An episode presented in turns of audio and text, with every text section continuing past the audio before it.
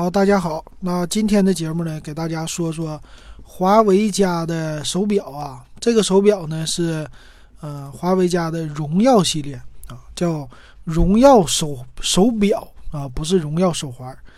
呃，为什么说这个呢？啊，今天呢，我出去溜达了一圈，呃，去苏宁电器看了一下呢，小米九啊，看了一下小米九 SE 啊，顺便又看了看手表，呃，可以说就。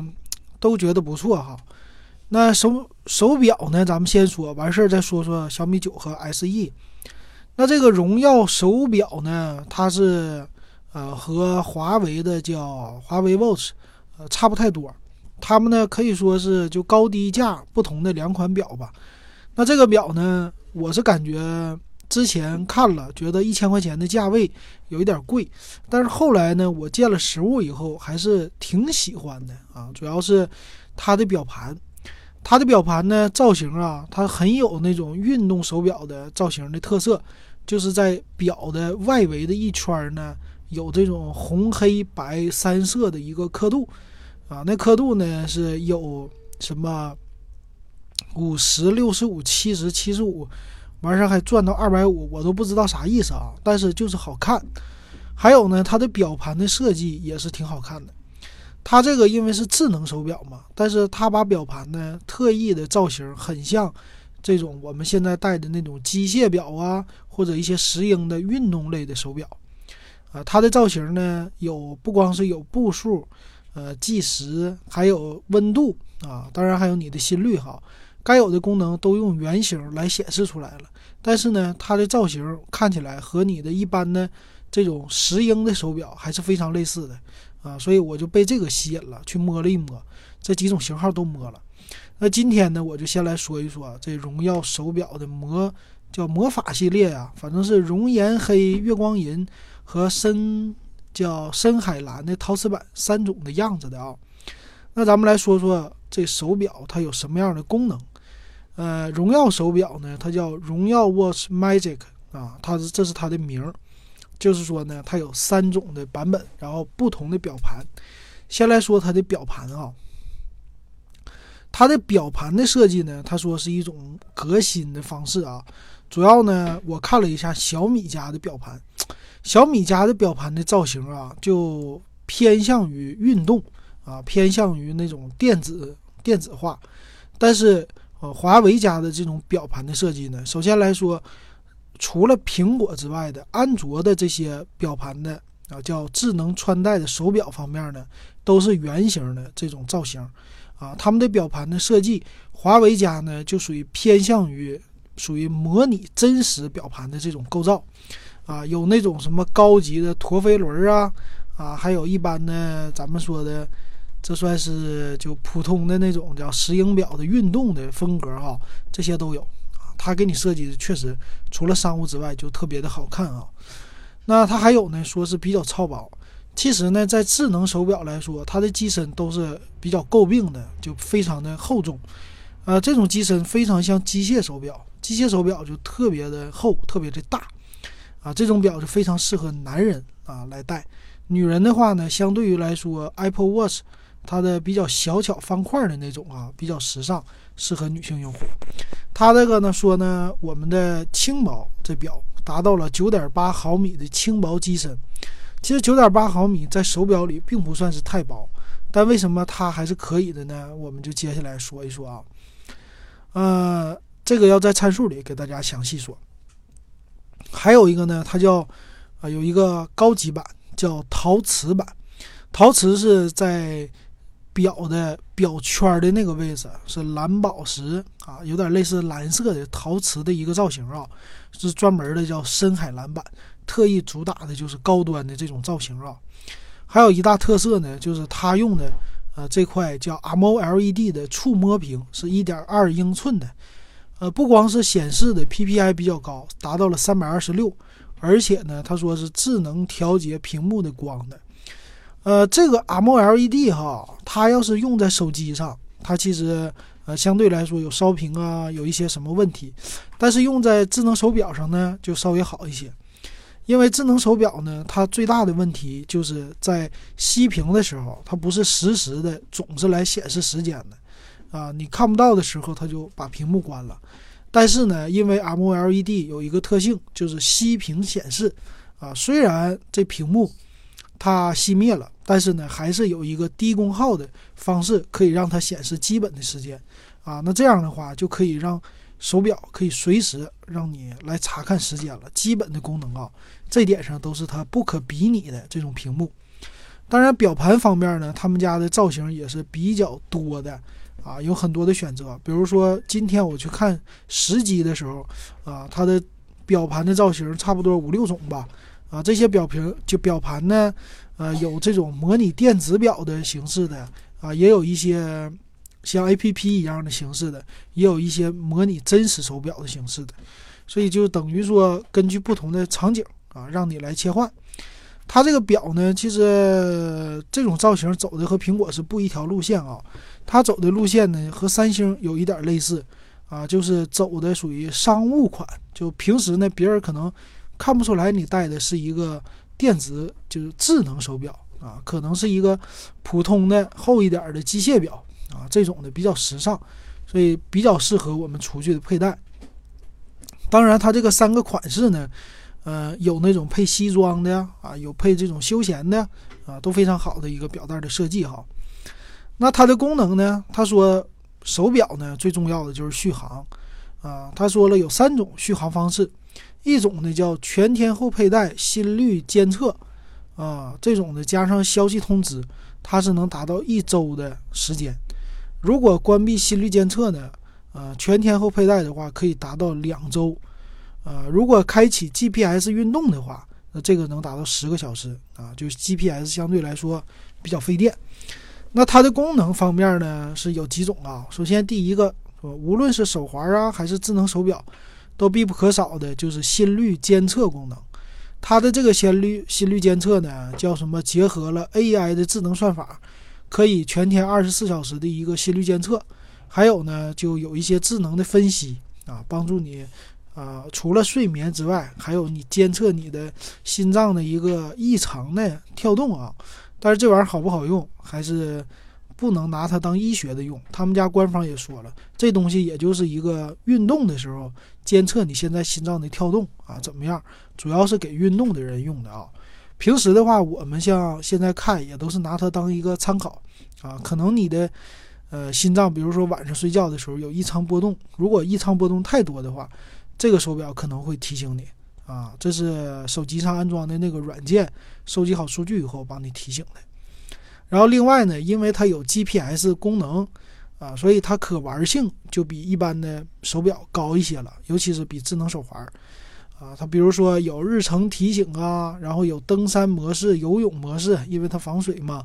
骑自行车、跑步、户外啊，各种锻炼的方式都可以帮你记录啊，帮你记录这种心率啊，呃，帮你搞一个什么曲线呐啊，让你对自己的呃整个的跑步啊什么的有一个了解哈。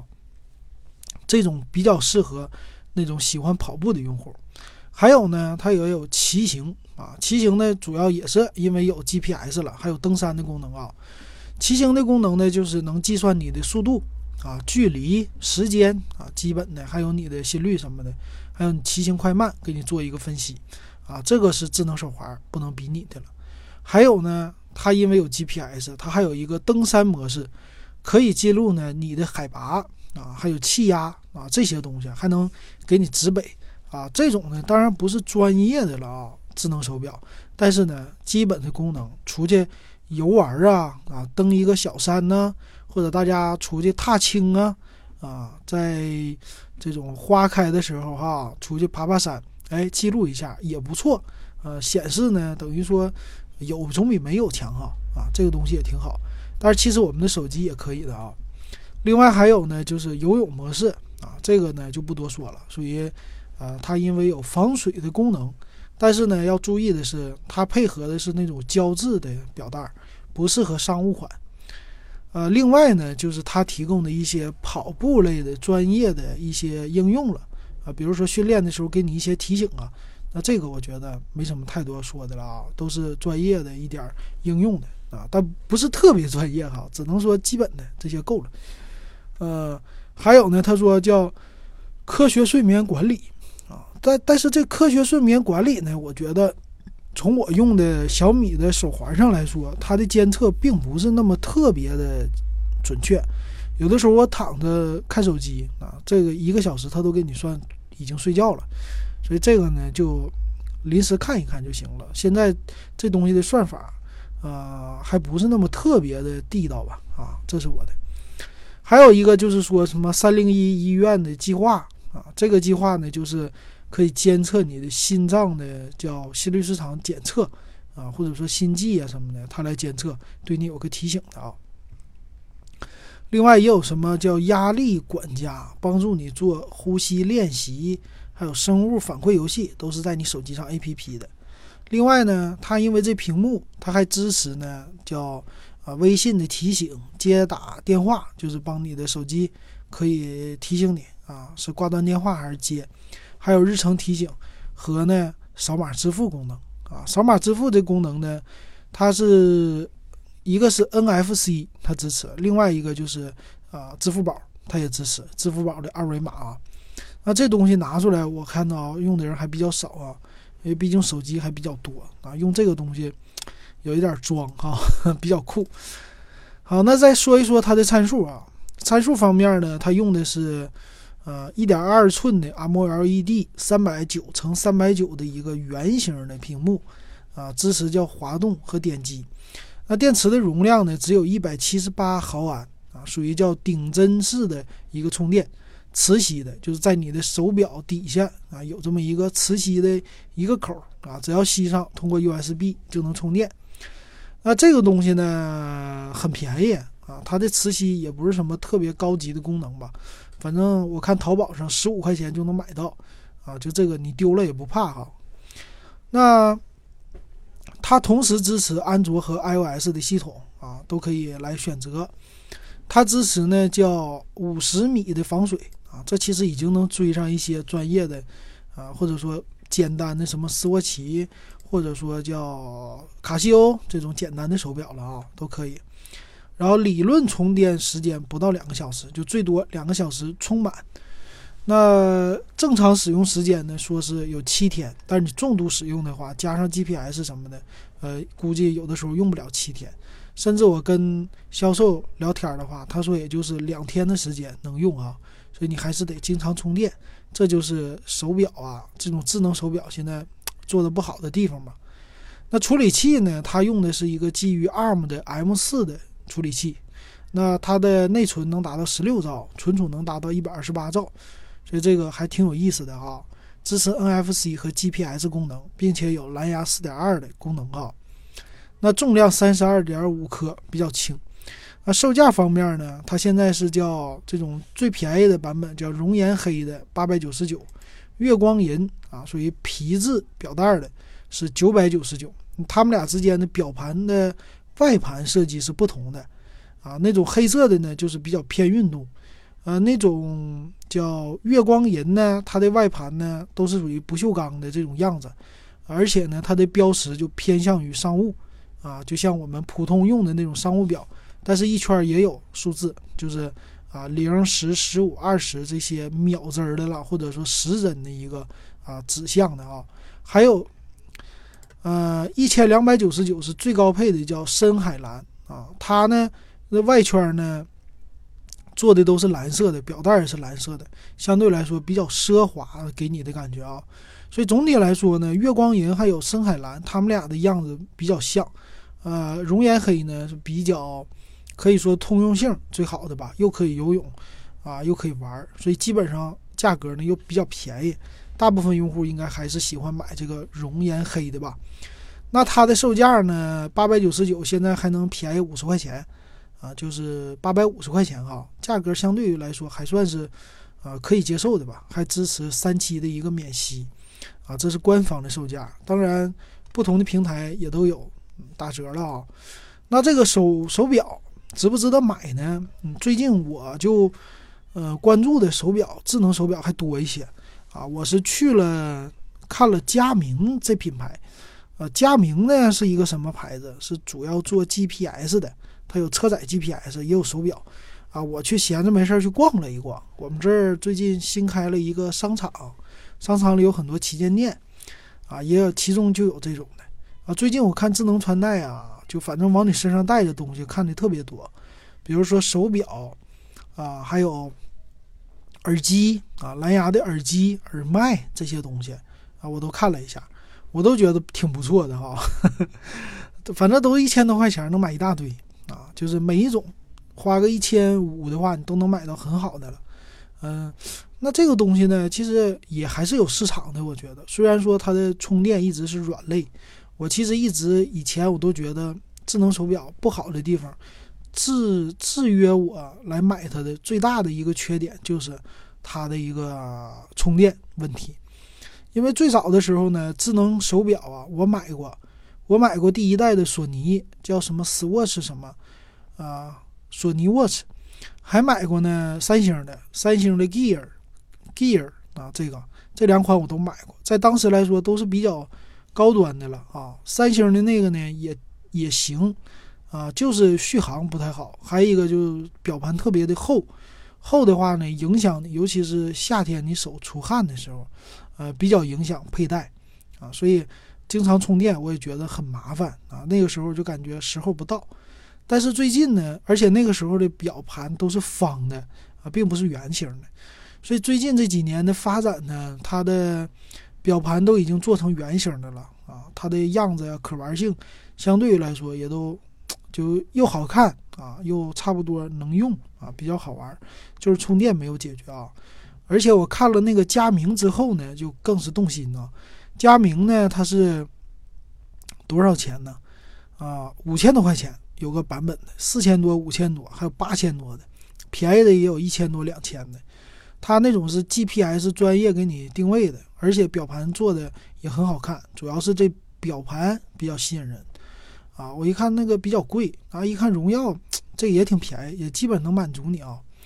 但是今天我试验的时候呢，发现它用的是安卓的一个，本身它用的安卓系统嘛，这个系统呢，它其实兼容性。有的时候稳定性也不一定那么特别的好，所以在今天呢，我用荣耀的，呃，在看这个荣耀手表的时候，摸着摸着它就死机了，啊，有这个问题，所以销售在我面前就给手机重启了，啊，给这手表重启了，啊，这是它的一个可能就兼容性或者是稳定性的一个问题吧，啊，但不一定代表别的手表啊，而且这手表是可以随时升级的，啊，就通过你的手机 APP 就可以升级。所以呢，我跟销售聊天也说了，我说呢，我现在戴手环，你看我已经戴了两个手环了。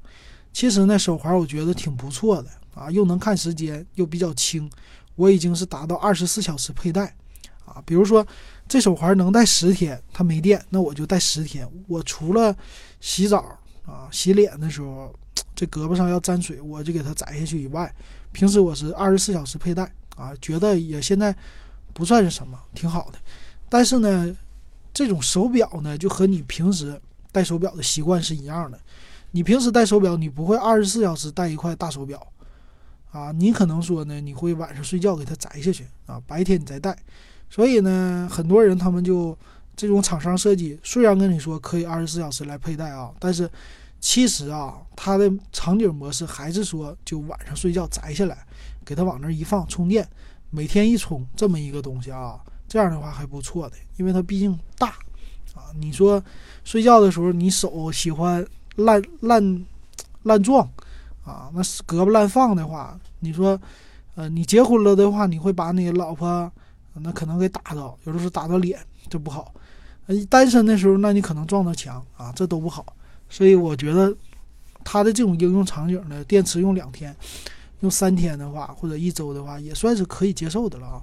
这就是我对现在智能手表的一个分析，啊，未来呢，就是手环的这批用户已经戴习惯了，他未来想尝鲜、想更换，他就会往智能手表上靠，啊，比如说我，我可能以后就会接受这种智能手表，买花一千块钱或者九百、八百的啊，或者就二手的四五百块钱，我买一个，买一个戴着呗，戴一年也行了哈，总比买一些什么普通的那种手表强哈。普通手表也就那玩意儿对吧？啊，也差不多就一两年啊。好，这就是我给这个手表给大家的一个点评吧。然后再说一下我今天看的小米九 SE 啊，遇到了小米九和小米九 SE 都看了，呃，我也发在发在我的叫，哎呀，我突然好久不用，发在我的抖音上了。抖音那也叫电子数码点评，就是拼音的首字母，电子数码点评的拼音首字母，你就可以看到了啊，啊，就简单的发了一下。首先来说呢，这机器给我的感觉，这外形啊。嗯，不高级，呃，我就觉得这外形跟小米八比也就那样，啊，就和普通的我这个小米的，呃，小米八青春比也就那一差不多。它就是小米九呢，就是机身两边儿啊比较薄，有一个收缩的啊，就就这一个特点。我真不觉得它特别特别的好，啊，这外形太一般了。反过来呢，我去拿了一下三星 S 十，三星 S 十的那个外形手感，总体来说，比这个真是贵一倍的价钱是值的啊！就给你的手感讲，所以而且呢，小米九的这个外观呢，无论是前面还是背面，都是强烈的指纹收集器啊，因为是玻璃这种的啊。你在用的时候最好带一个套啊，如果不带套的话，这拿起来真是经常要擦啊。我今天就演示的时候，包括。呃，录视频的时候都是没插啊，那样子特别的难看，所以就影响它的身价了，比较低端现在。啊，还有呢，四千八百万像素我也试了啊，就随便在屋里边拍照，拍了一下啊，放大的时候也就那样啊，就是啊，没有说那种单反的那种特别惊艳的效果。反正，但是我觉得最好的是它的广角摄像头，广角镜头呢，在我的小米八青春上。啊，同样的一个画面，同样的一个距离情况下，我拍到的内容就比它少。哎，我觉得这广角相摄像头啊，最好是能够普及，就变成双摄。那双摄我都不想要什么景深了，你就给我整个广角，再加一个普通，我就满足了啊。这是我觉得千元机未来应该配的一个东西。把这广角配上以后就满意了。你去拿它拍啊，它手机的摄像头还是有那问题。就是在你出去玩的时候，有阳光射进来的时候，你的摄像头是会被干扰的啊！你的摄像头就是有一圈，就是 采集的影像不是那么特别的好，就被阳光给遮住了或者给照住了啊！就那种的，你的画面上呢就会有这种偏暖的阳光色啊，会让你的整个的感光度什么的都减半的啊！所以这点不好，这是现在我觉得手机上没解决的吧。那为什么人家单反的好呢？单反上镜头外边有一个遮光罩，啊，就那么一个简单的小罩子，就可以让你不被阳光给侵蚀。我觉得未来手机上是不是要配一个这东西，或者说呢，你能不能就有一个这种外设，让我们搞一个？这样的话，我觉得手机会大大的，呃，照相的成像效果会更好的啊。啊，还有呢，小米九 SE，小米九 SE 倒是挺让我觉得，呃，有好感的。那这个手机呢，它是说是五点九几英寸的屏幕嘛，但是拿起来手上啊，就和 iPhone 七非常像。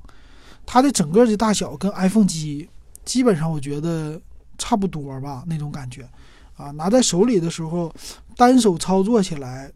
这个屏幕的单手的感觉就宽度和 iPhone 七是一样的，所以拿在手里呢，单手喜欢小屏的用户，如果你能接受 iPhone 七的话，我觉得小米九 SE 你是能接受的，啊，这种挺好啊，这是给我留下的一个好印象。当然了，它现在售价有点偏高啊，如果售价的话，要是再减一点啊，比如说一千五百块钱，我会考虑的，但是现在一千九百九十九，我不会考虑。但是这个手机值得期待，值得等它降价以后入手啊！这种小屏的还是有人喜欢，有人喜欢玩的吧啊！那个用大屏的呢，确实手不好拿啊，这是一个问题哈。所以我挺喜欢小米九 SE 的。好，基本上就是今天要给大家说的吧。好，感谢大家收听我的节目，也希望大家最近保护好自己的身体啊！加咱们的微信 web 幺五三。啊，最近的天气比较容易变换啊，我都感冒了，所以大家保重好身体啊，继续的听我的节目。好，那再有什么好玩的，我再给大家说啊。好，感谢收听。